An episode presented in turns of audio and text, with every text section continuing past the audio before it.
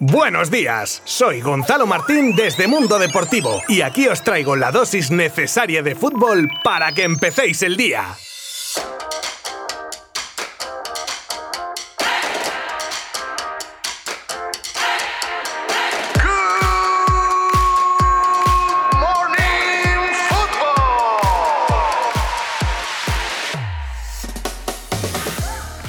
El caso de Dembélé en el Barça con el PSG al acecho. El jugador francés acaba contrato en junio de 2022 y con el club en disposición de negociar parece que Dembélé no se encuentra por la labor ahora mismo, con la paciencia que ha demostrado el Barcelona desde que llegó con sus actitudes poco profesionales, sumado a su gran cantidad de lesiones, etc. Pues ni aún así se está poniendo las cosas fáciles a la directiva azulgrana, siendo un diamante en bruto con un potencial increíble dentro del campo, parece que fuera no está a esa altura. El problema viene para el Barça que de no renovar renovarlo, podría acabar saliendo gratis del Barcelona la próxima temporada, algo que no están dispuestos a permitir, y antes de llegar a ese punto, intentarían incluir en alguna operación este mismo verano para recuperar algo de los por ahora 135 millones que han pagado al Dortmund. Y encima suena el PSG con Leonardo a la cabeza que ya se ha interesado en más de una ocasión por el delantero francés, pues cuando el río suena...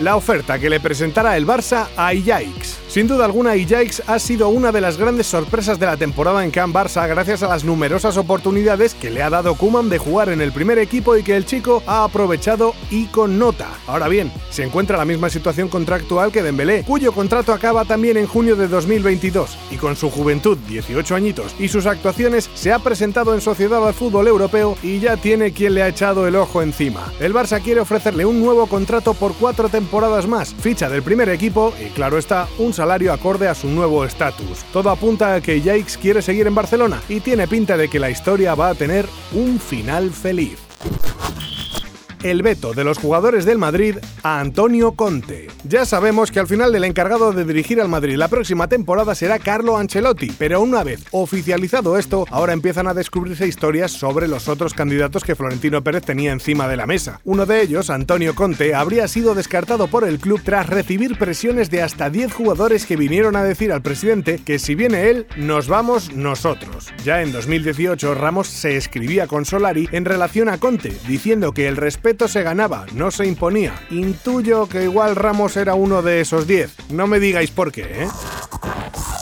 El multazo de la Premier a los clubes de la Superliga. Los seis clubes ingleses inscritos inicialmente en la Superliga Europea de Fútbol han acordado pagar una multa conjunta de 22 millones de libras, 25,5 millones de euros, a la Premier según informó este miércoles la cadena Sky y anunció posteriormente la propia Premier League. Además de aceptar también que la adhesión en el futuro a competiciones alternativas a las organizadas por la UEFA o la Premier será castigado con más de 20 millones de libras y la deducción de 30 puntos de la clasificación liguera. La UEFA ha lanzado una investigación disciplinaria por una posible violación de su marco legal por parte del Real Madrid, el Barcelona y la Juventus, que podría desembocar en multas y su exclusión de la Liga de Campeones. Ayer la UEFA emitía un comunicado en el que suspendía el procedimiento contra estos tres clubes. Por su parte, estos tres clubes han llevado esta cuestión al Tribunal de Justicia de la Unión Europea para que decida si hay abuso de posición dominante de la UEFA en el caso Superliga el escándalo de la selección sueca que salpica a un jugador de la liga. Ojo con la selección sueca, que después de años en la sombra de la prensa por temas extradeportivos, vamos, que está más en el candelero que nunca. Primero,